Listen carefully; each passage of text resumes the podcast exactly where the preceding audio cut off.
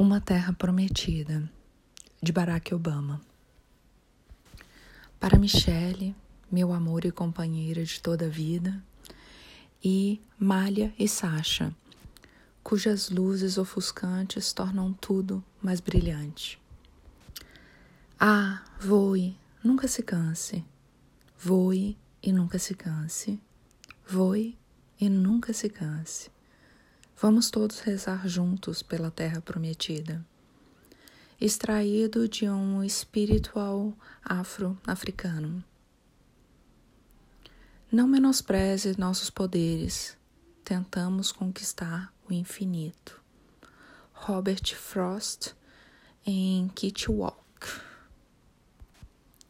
Prefácio Comecei a escrever este livro pouco depois de terminada minha presidência depois que Michelle e eu embarcamos no Air Force One pela última vez e viajamos rumo ao oeste para um descanso que vinha sendo adiado havia muito tempo. O estado de espírito no avião era agridoce. Nós dois estávamos exaustos, tanto em termos físicos como emocionais. Não apenas pela labuta dos oito anos anteriores, mas pelos resultados inesperados de uma eleição em que alguém diametralmente oposto a tudo que nós representávamos fora escolhido para me suceder. No entanto, tendo completado a última volta de nossa corrida, desfrutávamos da satisfação de saber que havíamos feito o melhor que podíamos e que, apesar de tudo que deixei de fazer como presidente, por mais que não houvesse conseguido realizar certos projetos, o país estava numa situação melhor agora do que quando tomei posse. Durante um mês, Michelle e eu fomos dormir tarde, jantamos sem pressa, saímos para longas caminhadas, nadamos no mar, fizemos um balanço das coisas, fortalecemos nossa amizade, redescobrimos o nosso amor e planejamos um segundo ato que, de acordo com as nossas expectativas, seria menos agitado, porém não menos satisfatório. E, chegada a hora em que me senti pronto a voltar a trabalhar, eu tinha em mente um claro esboço do livro ao me sentar munido de caneta e um bloco de folhas amarelas. Ainda prefiro escrever à mão, pois acho que o computador dá falso brilho até mesmo aos rascunhos mais preliminares, apesar de emprestar a pensamentos simplórios uma aparência de coisa acabada. Acima de tudo, acalentava a esperança de fazer um relato honesto de meus anos no cargo. Não só um registro histórico dos principais acontecimentos e das figuras importantes com quem interagi como também uma descrição de algumas das contracorrentes políticas, econômicas e culturais que contribuíram para determinar os desafios que meu governo enfrentou e as escolhas que eu e minha equipe fizemos como resposta a tudo isso. Sempre que possível, minha intenção foi oferecer aos leitores uma sensação de como é ser presidente dos Estados Unidos. Queria abrir um pouco a cortina e lembrar as pessoas de que, apesar de todo o poder e toda a pompa, a presidência não passa de uma função administrativa. E nosso governo federal é uma empreitada humana como qualquer outra, tendo os homens e as mulheres que trabalham na Casa Branca a mesma mistura de alegrias, frustrações, atritos com colegas, erros e pequenos triunfos como os demais cidadãos do país. Por fim, queria contar uma história mais pessoal, capaz de inspirar os jovens a considerar uma vida dedicada ao serviço público. Mostrar que minha carreira na política, na verdade, começara com a busca de um lugar em que não me sentisse deslocado. Uma forma de explicar os diversos componentes de minha herança multirracial e que foi somente quando me vinculei a alguma coisa maior do que eu mesmo que, por fim, pude encontrar um senso de comunidade e propósito em minha vida. Imaginei que poderia fazer isso talvez em 500 páginas. Esperava terminar em um ano. Vale dizer que o processo de escrita não aconteceu exatamente como eu havia planejado. Contrariando minhas intenções, o livro só crescia em extensão e escopo, e por isso acabei decidindo dividi-lo em dois volumes. Tenho a dolorosa convicção de que um autor mais talentoso poderia ter encontrado uma forma de contar a mesma história com maior concisão. Afinal, meu escritório pessoal da Casa Branca ficava ao lado do quarto de dormir de Lincoln, onde uma cópia assinada do discurso de Gettysburg, de 272 palavras, descansa dentro de uma caixa de vidro.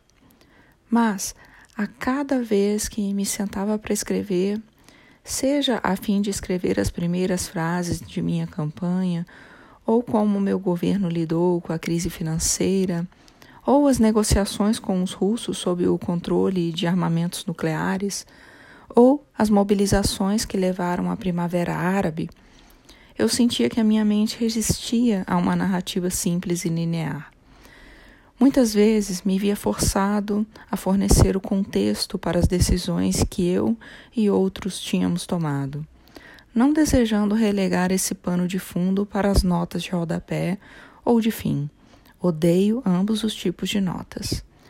Descobri que nem sempre era capaz de explicar minhas motivações apenas citando dados econômicos ou relembrando alguma cansativa reunião no salão oval, pois haviam sido moldadas por alguma conversa com uma pessoa desconhecida durante as viagens de campanha, a visita a algum hospital militar ou alguma lição que minha mãe me passara durante a infância. Muitas vezes, minhas recordações traziam à tona detalhes aparentemente triviais.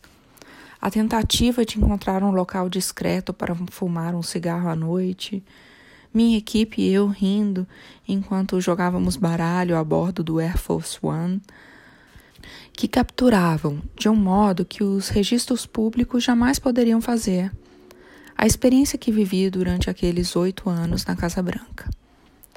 Além da luta para pôr as palavras no papel, o que eu não tinha como prever por completo foi a forma como as coisas se desenrolariam durante os três anos e meio transcorridos desde aquele último voo do Air Force One.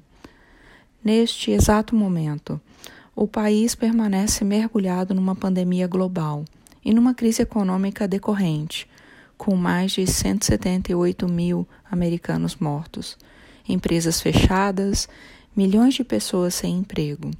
Por toda a nação, gente de todas as camadas sociais foi às ruas para protestar contra as mortes de negros e negras desarmados pelas mãos da polícia. E, talvez o fato mais preocupante, nossa democracia parece estar à beira do precipício. Uma crise enraizada num embate entre duas visões opostas do que são os Estados Unidos e do que deveriam ser. Uma crise que deixou a classe política dividida, enraivecida e desconfiada, e permitiu uma violação de normas institucionais, de freios e contrapesos e do respeito a fatos elementares que tanto os republicanos como os democratas consideravam inatacáveis no passado. Esse embate, obviamente, não é novo, e definiu de muitas formas a experiência americana.